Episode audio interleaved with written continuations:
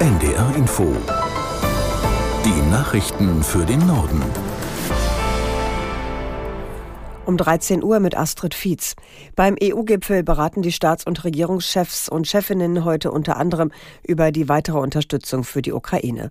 Bei diesem Thema zeichnet sich ein heftiges Tauziehen um weitere Milliardenhilfen ab. Aus Brüssel Andreas Meyer-Feist. Viel Kritik musste sich Viktor Orban gefallen lassen. Der ungarische Ministerpräsident zeige mit seiner Putin-Nähe all jenen den Stinkefinger, die unter russischen Angriffen leiden müssten, so Luxemburgs Regierungschef Xavier Bettel.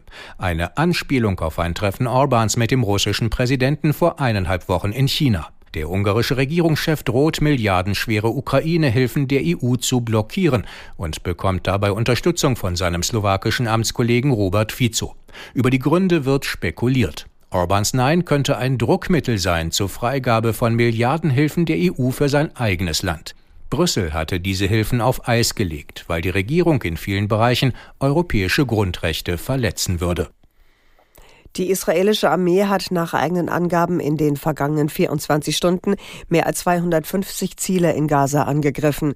Das Militär spricht von gezielten Razzien im Zentrum des Gazastreifens mit dem Ziel, Kommandozentralen der Hamas zu zerstören.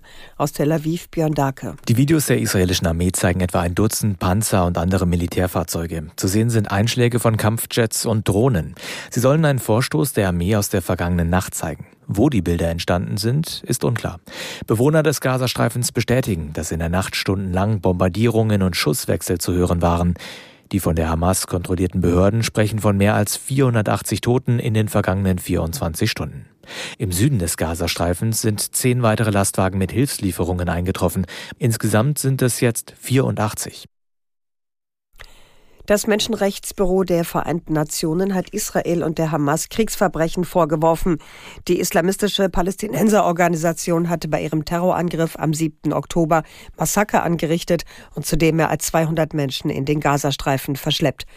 UN-Sprecherin Shamdasani bezeichnete das als Kriegsverbrechen. Zugleich sagte sie, dass Israel als Reaktion mehr als zwei Millionen Menschen im Gazastreifen kollektiv bestrafe. Ihnen werde unter anderem Wasser, Nahrung und Treibstoff vorenthalten. Auch das sei ein Kriegsverbrechen und müsse sofort aufhören. Der Plan der Ampelkoalition, Flüchtlinge schneller in eine Arbeit zu bringen, beurteilt die CDU-Fraktion im Bundestag skeptisch. Eine Bleibeperspektive reicht nach Ansicht des Abgeordneten Amthor nicht aus. Aus Berlin Mario Kubina. Aus seiner Sicht stellt sich die Frage nach einer Integration in den Arbeitsmarkt erst, wenn der Aufenthaltsstatus der Menschen geklärt ist. Dass die Ampel den Blick jetzt auf Arbeitserlaubnisse richte, nennt Amthor ein linkes Ablenkungsmanöver. Er befürchtet, dass bei besseren Jobmöglichkeiten noch mehr Menschen nach Deutschland kommen. Der Union geht es vor allem darum, die Zahl der Flüchtlinge zu verringern. Das nennt Fraktionschef Friedrich Merz im Gespräch mit der Stuttgarter Zeitung als Bedingung dafür, mit der Ampel zusammenzuarbeiten. Die Bauarbeiten am Elbtower in der Hamburger Hafen City stehen still. Der Bauherr, die Signa Prime Selection AG des österreichischen Milliardärs Benko, soll nicht rechtzeitig gezahlt haben. Aus Hamburg, Reinhard Postelt. Seit heute Morgen ruhen die Arbeiten weitgehend auf Hamburgs bekanntester Baustelle. Ein einziger Baukran dreht sich noch, nur drei bis vier Arbeiter sind zu sehen. Die Lupp-Gruppe, die den Rohbau erstellt, bestätigt dem NDR den Baustopp und ergänzt, wir gehen nach heutigem Stand davon aus, dass die Wiederaufnahme der Bautätigkeit zeitnah erfolgen kann. Signa Prime Selection äußert sich nicht. An ihr ist ist nicht nur der unter Druck geratene österreichische Kaufhausbesitzer René Benko beteiligt, sondern zu rund 25 Prozent die Commerz Real der Commerzbank. Dazu noch Klaus Michael Kühne, der Logistikmilliardär.